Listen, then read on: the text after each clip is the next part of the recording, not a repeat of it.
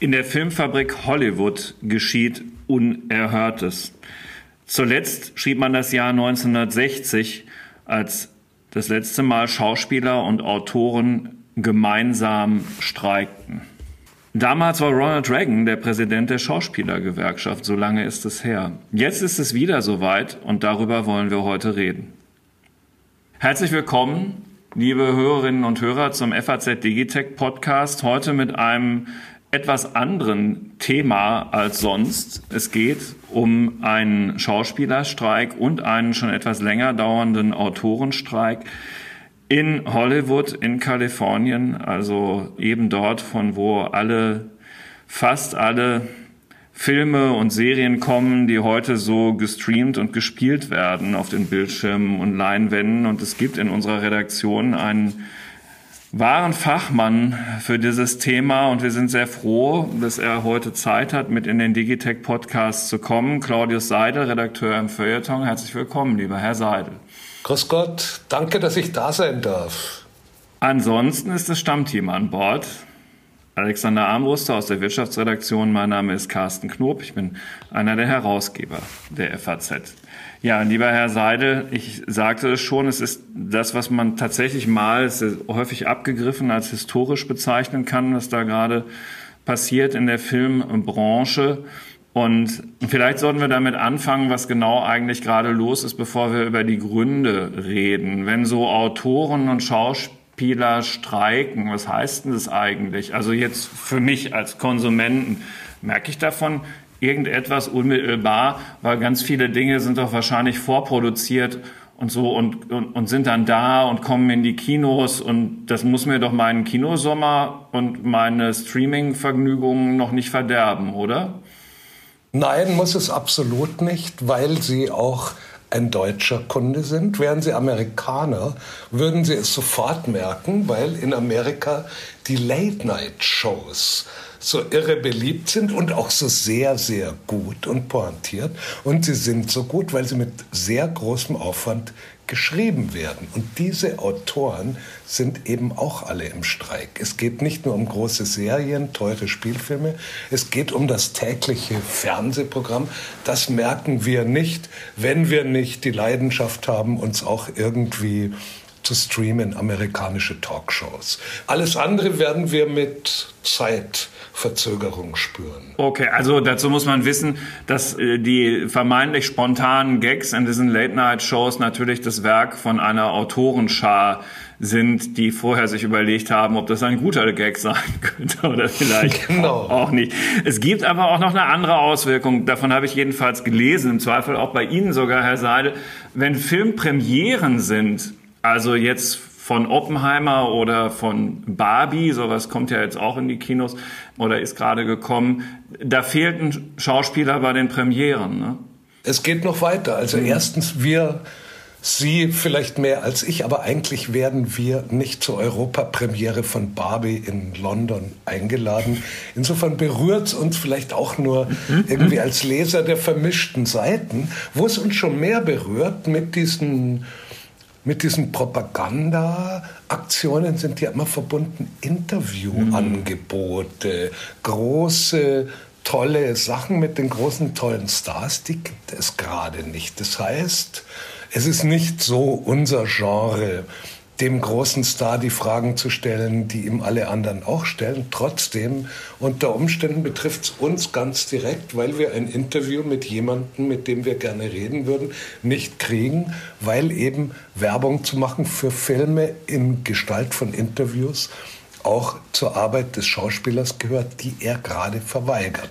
Und es ist halt, mich beeindruckt es, das ist vielleicht ein bisschen klein maxelhaft von mir, aber es beeindruckt mich, dass Schauspieler und Schauspielerinnen, die zweistellige Millionensummen als Gagen bekommen, genauso solidarisch sind wie die Leute, um deren Einkommen es eigentlich gerade geht, nämlich die Klein- und Nebendarsteller, die tatsächlich allen Grund haben für eine krasse Erhöhung ihrer Gagen zu streiken. Über diesen Grund müssen wir jetzt reden. Nachdem wir die Auswirkungen äh, beschrieben haben und damit man sich ein bisschen vorstellen kann, um, um was es geht, ist das Entscheidende, warum wir diesen Podcast machen, ja der Grund.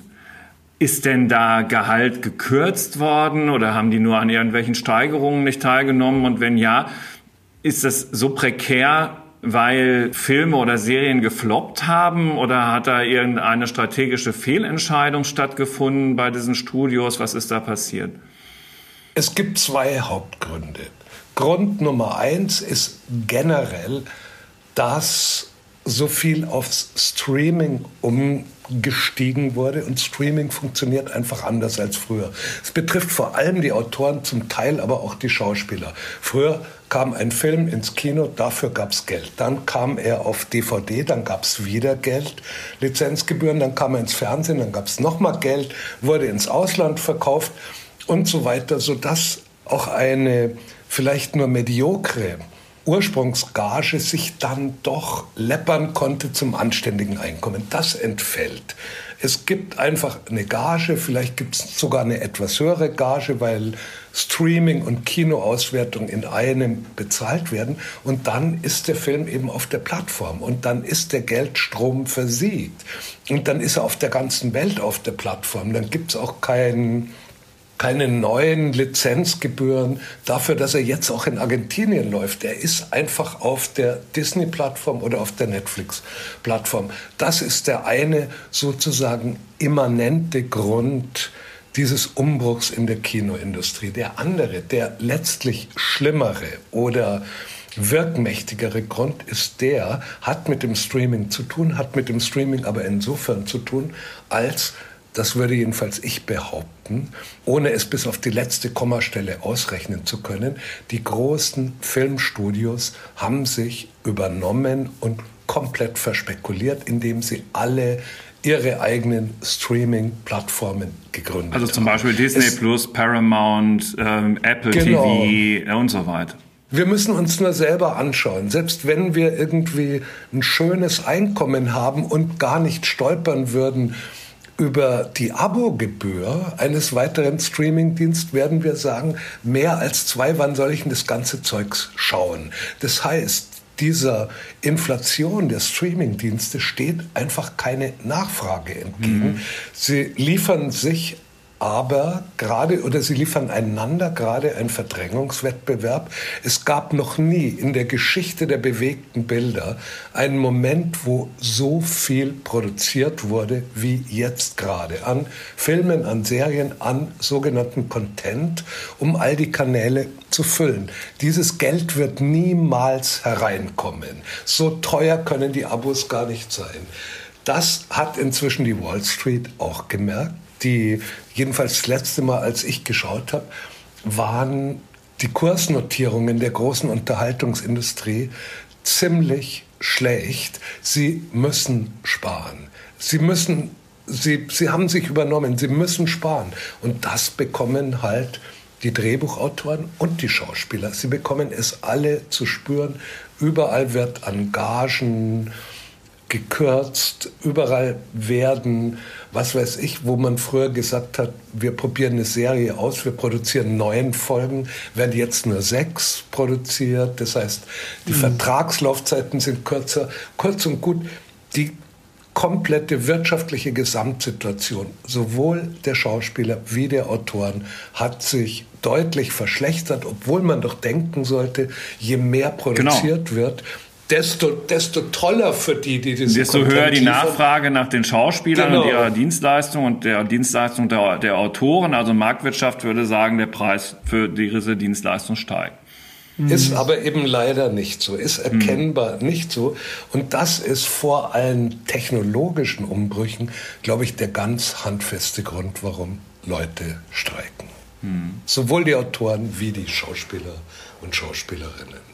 Und um das vielleicht mit, mit einem Beispiel da auch noch zu sagen, weil Sie gesagt haben, die, ähm, die viele machen damit nicht Gewinn. Es ist ähm, wahrscheinlich so, dass wirklich Netflix die, der einzig wirklich profitable Streamingdienst ist, auch sogar Disney Plus. Und da gehören ja auch Marken wie Star Wars oder diese ganze Marvel-Reihe und Universum dazu, richtige Blockbuster. Schaffen es offenbar noch nicht, ein erträgliches Geschäft damit zu erwirtschaften. Und Disney ist ja selbst auch keine unbekannte Marke, um es mal so zu sagen. Also es ist wirklich was, da ist Netflix gekommen. Netflix hat viele beeindruckt und hat natürlich auch sich einen, einen großen Marktanteil erkämpft und einen großen Erfolg vorzuweisen gehabt, dem auch viele gefolgt sind. Aber es reicht eben einfach nicht für diese große Anzahl aus den genannten Gründen. Wobei ich mir noch nicht mal sicher bin, ob nicht auch Netflix selber so eine Art Schneeballsystem ist, ob also, wenn irgendwann die Grenzen des Wachstums, die natürlichen Grenzen, weil es einfach keine Leute mehr gibt, die es abonnieren können, wenn die erreicht sind, ob die dann wirklich noch in der Lage sind, Gewinne zu machen. Irgendwie das irrsinnige Geld, was in die Produktion stecken, wirklich mit Abos wieder reinbekommen. Oder ob sie es letztlich immer nur dem Wachstum der Abonnenten verdankt haben ich sagen wir mal so, ich zweifle an den Rechnungen. Ich mhm. bin nicht Geschäftsmann genug, um sie einfach kurz und klein zu hauen. Bevor wir jedenfalls, Sie haben das schon anmoderiert auch selbst, lieber Herr Seidel, zum technologischen Wandel kommen, der neben dem Streaming natürlich auch noch eine Rolle spielt, Stichwort künstliche Intelligenz, dann doch noch eine Nachfrage, so als Anwalt des Teufels.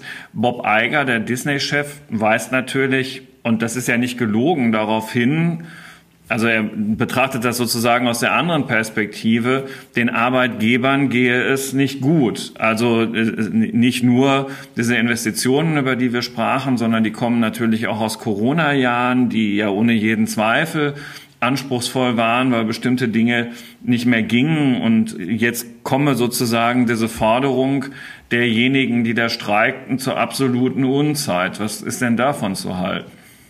Aus seiner Sicht hat er sicher recht. Aus meiner Sicht, dessen, der ins Kino geht, Serien schaut und so darauf achtet, sozusagen, wie stellt sich die amerikanische Unterhaltungsindustrie den Herausforderungen der Zukunft, würde ich sagen, Hollywood erinnert mich ein bisschen an die deutsche Autoindustrie. Zu spät, zu wenig.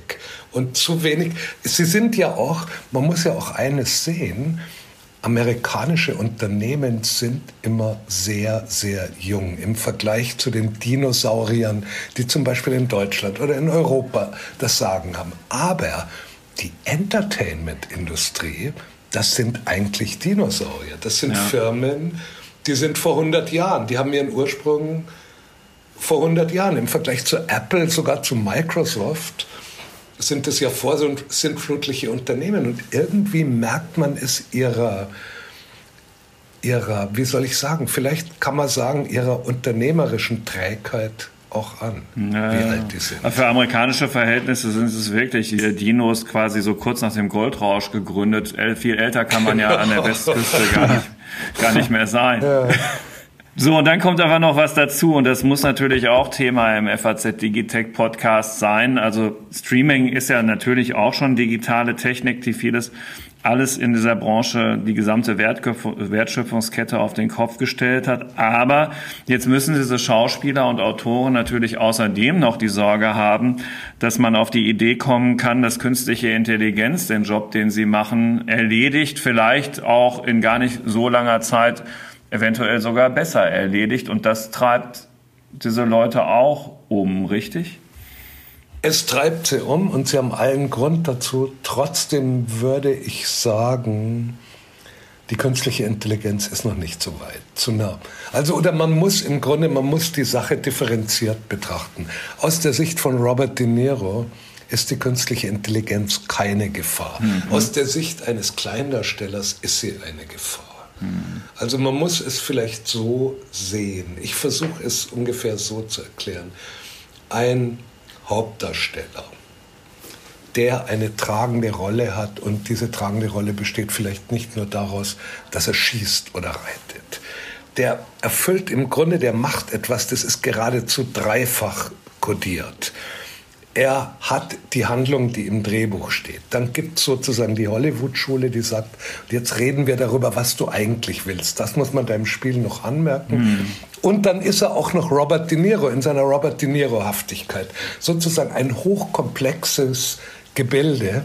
Das bekommt die künstliche Intelligenz nicht hin. Ich habe mir gestern so ein Video angeschaut, wo Morgan Freeman generiert von einer künstlichen Intelligenz, dem Publikum erzählt, dass er eine künstliche Intelligenz ist. Ich hätte es mir kaum zu, zu Ende anschauen wollen, weil es so öde war, mhm. weil eben von der Widersprüchlichkeit, der Doppelbödigkeit des Menschen und des Schauspielers Morgan Freeman mhm. nur noch übrig blieb, dass er freundlich gelächelt hat.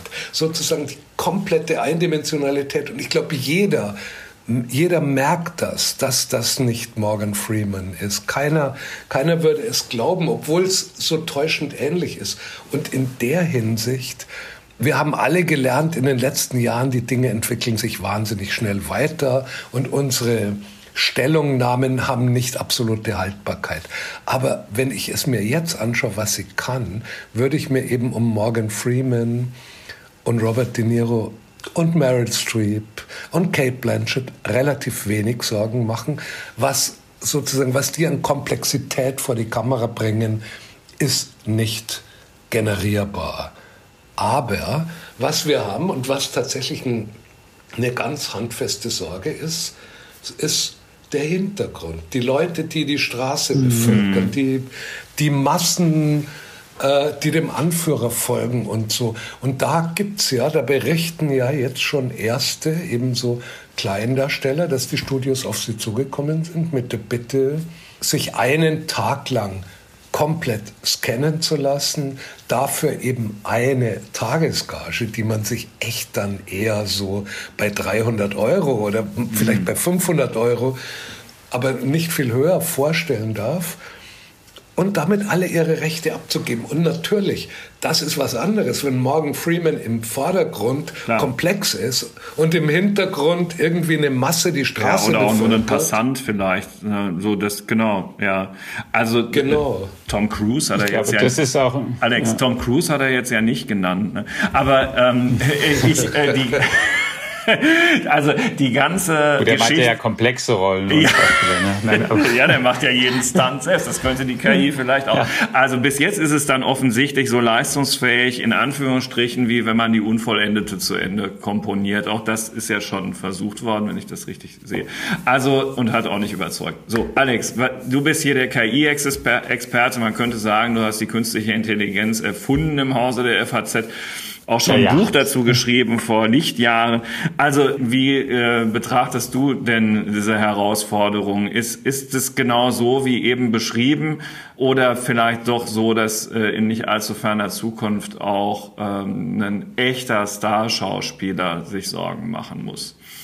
Also ich glaube auch zweigeteilt. Was ich Stand jetzt auch genauso sehe und glaube, ist, dass sich die absoluten Superstars, die Bekannten, keine Sorgen machen müssen. Und zwar auch aus einem, aus einem rechtlichen Grund. Ich glaube, ein Morgan Freeman oder Robert De Niro, die haben sozusagen das Recht an ihrem Gesicht und an ihrer Figur. Das kann nicht einfach jemand sozusagen, du kannst nicht einen Film drehen, bin ich mir ganz sicher, dass das vor keinem Gericht standhielte indem du bewirbst, hier spielt Morgan Freeman, wenn er gar nicht selbst mitspielt mit, das darfst du sowieso nicht, aber du kannst ihn auch nicht animiert reinstellen. Aber das ist sozusagen der, der hat das Recht an seiner Person.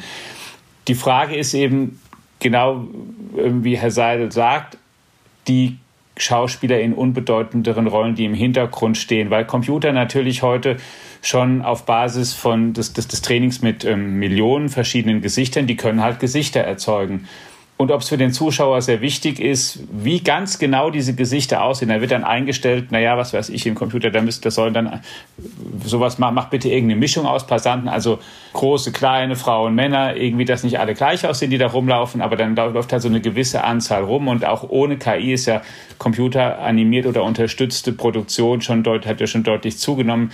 Also da glaube ich, da wird die, diese sozusagen, die nicht die Superstars sind, sondern zwei, drei Reihen dahinter, die sind davon schon genau in der Art betroffen und das wird ähm, zunehmen. Das ist sozusagen das, was die Schauspielerei angeht. Die Drehbücher und genau, die da, Geschichten. Wenn ich ja. kurz, da, auf den Punkt wollte ich nämlich auch kommen, weil den haben wir jetzt ja noch nicht so richtig touchiert. Also bei den Schauspielern kann man sich das ja alles sehr gut vorstellen. Nun sind wir ja selbst also noch stärker äh, damit verhaftet mit dem geschriebenen Wort als mit dem gesprochenen Wort. Die Podcasts sind ja erst vor allerjüngster Zeit zu unserem, wenn man so will, Produktportfolio dazugekommen. Und deswegen haben wir uns alle, die wir hier jetzt gerade sitzen, natürlich auch schon sehr stark mit dem befasst, was diese künstliche Intelligenz seit ChatGPT so schreiben kann. Und äh, da kann man ja sehr oberflächlich sein und ein bisschen drüber lachen. Und wenn man anfängt, sich etwas tiefer damit zu befassen, ist es ja letztlich gar nicht so schlecht. Und da ich ja ein ähm, regelmäßiger Leser von Herrn Seidel bin, weiß ich, dass es äh, zum, zu jedenfalls in Deutschland Drehbücher gibt, wo man glaubt, dass die auch von künstlicher Intelligenz geschrieben sein könnten, zum Beispiel von der Schwarm. Da war er ganz äh, begeistert von, also jetzt ironisch gemeint. ähm, also kurzum jetzt die Frage, könnte ein schlechtes Drehbuch nicht auch jetzt schon von der künstlichen Intelligenz geschrieben werden?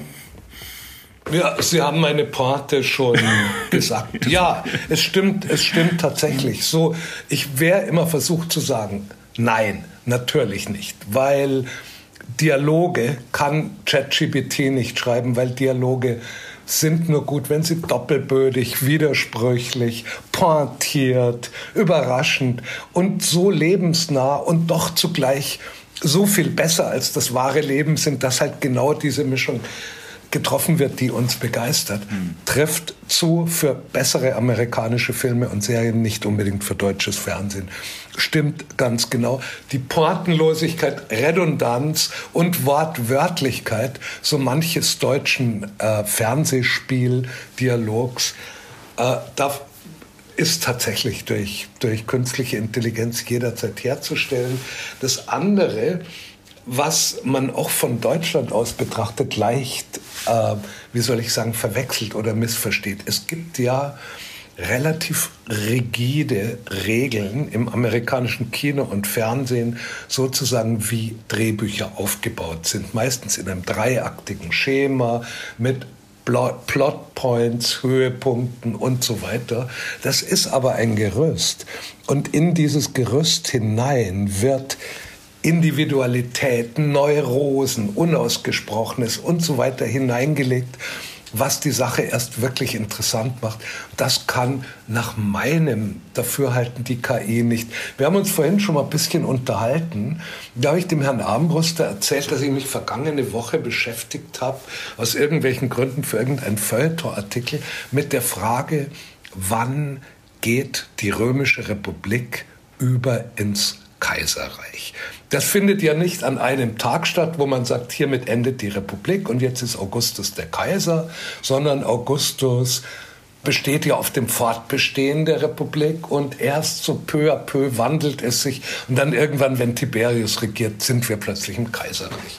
Und da, als ich das nochmal nachgelesen habe, fiel mir auf, das hatte George Lucas irgendwie im Kopf. Der ist kein, sicher kein großer Historiker. Am Ende war es ihm noch nicht mal bewusst.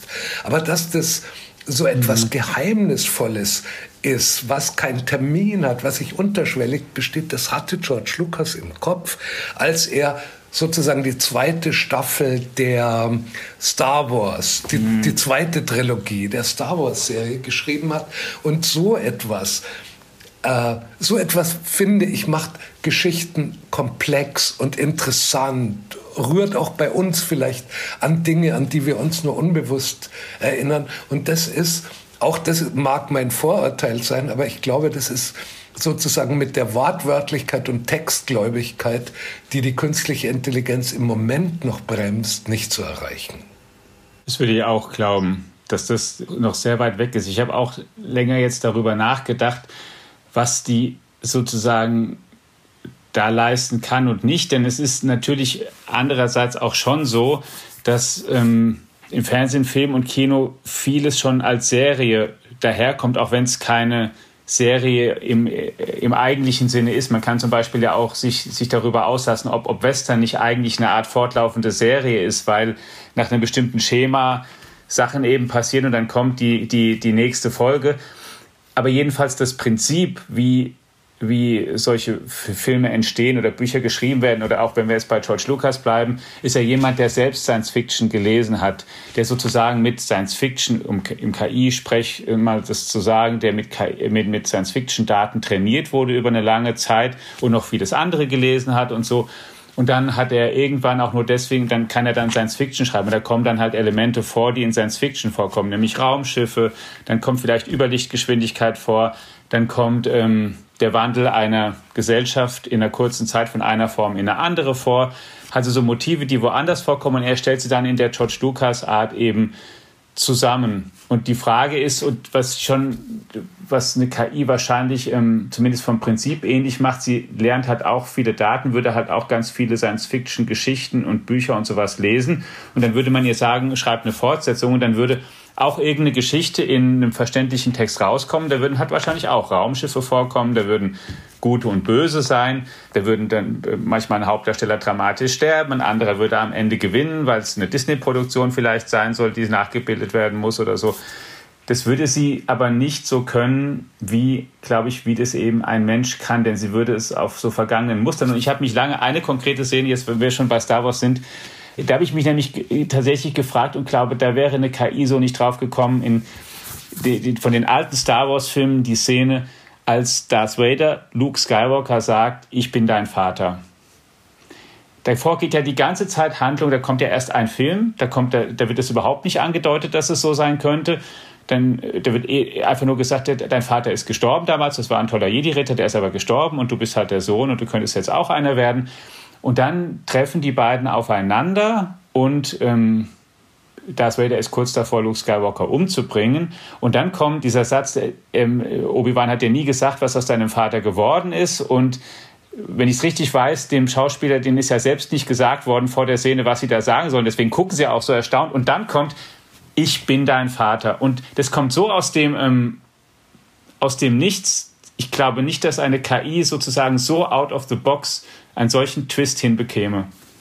Glaube ich auch nicht. Ich glaube andererseits, um jetzt auch mal was Gutes über die KI zu sagen, gerade im Anschluss daran, was Sie gerade entworfen haben, wenn man der KI eben sagt Science Fiction und ein paar Koordinaten und dann baut es sozusagen ein Plot zusammen aus verfügbaren narrativen Bausteinen, das könnte ich mir vorstellen, könnte für Drehbuchautoren schon ganz interessant sein. Also zu sagen, wir schreiben hier jetzt gerade etwas, wir wissen nicht, wie es weitergeht.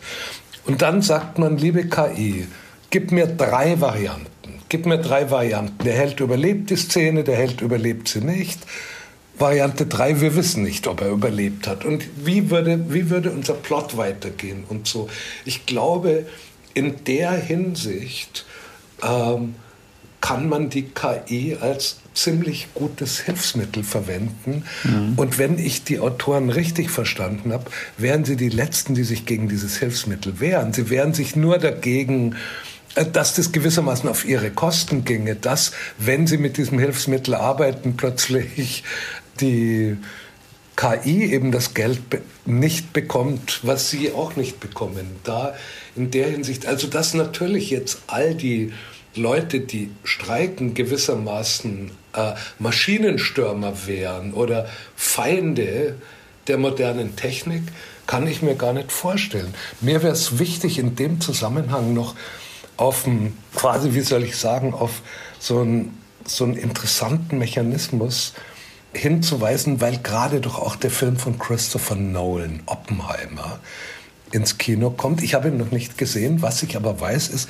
ausgerechnet Christopher Nolan, der einer der modernsten und avanciertesten und auch technologieoffensten, wenn man mal so sagen wollen, Filmregisseure ist, dreht aber am liebsten, wo er nur kann, mit 70 Millimeter Filmmaterial. Er kennt alle Tricks der Computer und benutzt sie auch. Und da, wo er kann, hat er festgestellt, ist Filmmaterial unübertroffen. Und wenn es sich, also mir, mir stellt sich eine tolle Zukunft der audiovisuellen Erzählung durchaus so dar, dass gewissermaßen komplementär zu all den Tricks oder zu all den Hilfsarbeiten, die die KI erledigen kann, ist auf der anderen Seite eher eine Wertschätzung für das gibt dann, was sie eben nicht kann. Für das Widersprüchliche, Undurchdringliche, Unbewusste und so weiter. So stelle ich mir, also ich stelle es mir vor wie einen Film von Christopher Nolan.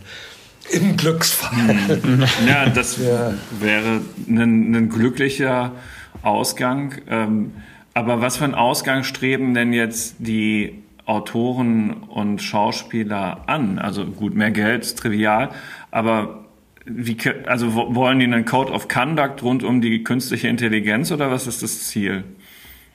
Ich, ich glaube ja, hm. ohne dass ich es jetzt so ganz ja. genau beschreiben. Aber wo Grenzen könnte. gezogen werden, ne? so wie wir sagen, ein Originaltext der FAZ wird nicht von künstlicher Intelligenz geschrieben, aber unterwegs nutzen wir das für dieses oder jenes, dass einfach festgelegt wird, was geht und was nicht geht. Ja, es wäre ja auch plausibel, dass man sich so eine Herausforderung stellt. Also weiß ich nicht, die, eine Verjüngung von Harrison Ford ist erlaubt, ja, aber so irgendwo ist dann da auch eine Grenze. Sowas. Ne? Ich möchte nicht verhandeln hm. gerade ich glaube, was auch da drin ist, ist auch die, ähm, dass man einfach zumindest, wenn es eine Verjüngung gibt, dass dann eben auch das bezahlt wird oder dass eben Drehbuchautoren wissen, wenn ihre Drehbücher benutzt werden, um KI-Systeme zu trainieren, dass sie halt ähm, entsprechend dafür irgendwie bezahlt werden oder eben Leute, die darum fürchten müssen, dass sie nie wieder auftreten, weil ihre Gesichter nur verwendet werden, um leicht künstliche Gesichter zu erstellen, dass sie wenigstens für dieses KI-Training so entlohnt werden, dass sie davon eben leben können oder beteiligt werden. Dass, irgendwie, sie, wenn dann, dass sie ihre Rechte wenn, nicht abgeben an sich selbst. Ja. ja, das zum mhm. Beispiel, oder das scheint mir ja auch gerade ein, ein Streitpunkt zu sein, dass ähm, sie, wenn dann Serien besonders erfolgreich sind, dass es eben so erfolgsabhängige Vergütungsbestandteile weitergibt, wenn die eben durchschlagen oder, oder entsprechend erfolgreich sind und dass sie halt irgendwie dabei nicht, ähm, dass sie da drin bleiben und dass sie nicht einmal als ähm, ich sag's mal sehr despektierlich, als Computerfutter verwendet werden und danach müssen sie sich einen ganz anderen Job suchen für den Rest ihres Lebens. Genau, und da stellen sich ja die Streamer vor allem total quer, indem sie einfach behaupten, wir können den Erfolg unserer Angebote gar nicht messen. Das, heißt, das sagen die Richtigen, die messen ja alles. Ja, genau. Ausgerechnet das können sie nicht messen. Das halte ich für großen Quatsch. Auf der anderen Seite muss man einfach sagen, wenn man zurückschaut, auch in die analoge Filmgeschichte, zum Beispiel, was vorhin unser unser Anschauungsmaterial war, die Leute, die gescannt werden und dann den Hintergrund bevölkern. Es gab schon immer Spiegeltricks, Doppelbelichtungen und lauter so Zeugs, um aus 100 Leuten 1000 zu machen. Weil kaum ein ja. Film kann sich, kann sich die 1000 Leute leisten, die man aber braucht, um eine Schlachtszene ja, zu inszenieren. Der Herr der Ringe. Genau. Da waren ja diese, diese Orks waren ja zu großem Teil schon rein computeranimierte ja. Wesen. Ja. Nur, dass man es halt jetzt mit Menschen auch kann. Also, wir werden sicher diese Entwicklung erleben. Wir werden, also das ist wie, da, da rede ich jetzt dummerweise sozusagen, da rede ich so so ultraliberal daher, aber dass, ja, ja, dass also wenn, wenn, so wenn, wenn sich eine Industrie wandelt, dass nicht jeder Beteiligte seine Pfründen behalten kann, versteht sich gewissermaßen von selber. Ich fürchte halt, dass nur viel von dem, was eben der Disney-Boss beklagt, nicht die Schuld von Drehbuchautoren und Kleindarstellern ist, sondern die Schuld genau dieser Bosse. Und deswegen natürlich unbedingte Solidarität mit den Streikenden.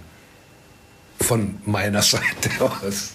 Also Senator Palpatine ist, wenn man so will, die Verkörperung von Kaiser Augustus und Kaiser, also von Augustus, da darf man es ja noch nicht sagen, und Tiberius in einer Person.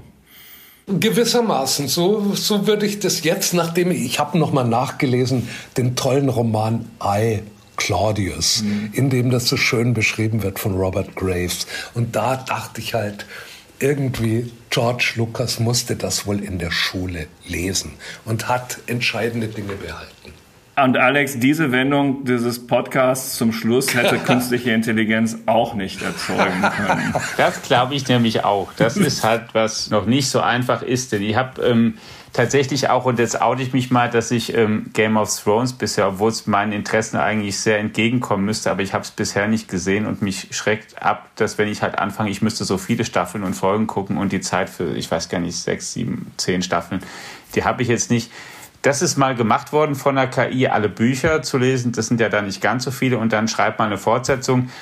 Und dann ist die KI in der Lage, dann ist irgendjemand, der gestorben ist, wieder auferstanden. Das ist ja in der Fantasy dann doch auch immer möglich auf bestimmten Umwegen. Das fand in der Fangemeinde, fanden das offenbar viele toll. Also man ist zu schon manchen interessanten Wendungen, aber es ist nicht so out of the box wie, wie, wie, wie das hier. Genau. Wenn Sie von Game of Thrones reden, dann bringen Sie mich auf etwas, was im Grunde ein deprimierender Befund ist, nämlich der Erfolg von solchen Sachen wie Game of Thrones schließt ein, letztlich eine immer geringer werdende Fähigkeit der Unterhaltungsindustrie der amerikanischen Gegenwart oder nähere Zukunft wirklich zu gestalten. Sozusagen das mhm. dystopische, es, es wimmelt nur so von Dystopien und irgendwie verhalten sich diese Dystopien zu den eigenen Zukunftsaussichten dieser Industrie meiner Ansicht nach bisschen so wie die Frontseiten deutscher Autos in ihrer Grimmigkeit und Unfreundlichkeit und Vulgarität zu den Zukunftsaussichten der deutschen Autoindustrie. Die schauen auch so dystopisch daher. Sie werden schon wissen, warum, obwohl diese Autos nicht schön sind. Ja, die, die Frontgestaltung ist ein weites Feld. Man ist froh, wenn man nicht aufgefressen worden ist von dem einen oder anderen Kühlergrill. Aufgefressen werden wollen auch nicht die amerikanischen Schauspieler und Drehbuchautoren von technischen Entwicklungen, sei es Streaming, sei es künstliche Intelligenz. Für Fran Drescher, die Präsidentin der zuständigen Gewerkschaft, ist es der Moment der Entscheidung. Wir haben zusammen mit Claudius Seidel aus unserem Feuilleton beleuchtet, worum es bei dieser Entscheidung geht und was auf dem Spiel steht. Ihnen, liebe Hörerinnen und Hörer, herzlichen Dank für Ihr Interesse an unserem FAZ Digitech Podcast. Diesmal nicht aus, aber über Hollywood. Und wenn Sie sich laufend informieren wollen ähm, über das, was in der Welt der Technik und auch übrigens der Autos passiert, dann empfehle ich Ihnen die FAZ Digitech App in jedem Download-Angebot äh, zu finden. Äh, kostenlos natürlich. Dort finden Sie auch alle unsere FAZ Digitech Podcasts nochmal zum Nachhören. Für heute vielen Dank an alle. Eine gute Woche. Bis bald. Tschüss. Ciao. Ciao.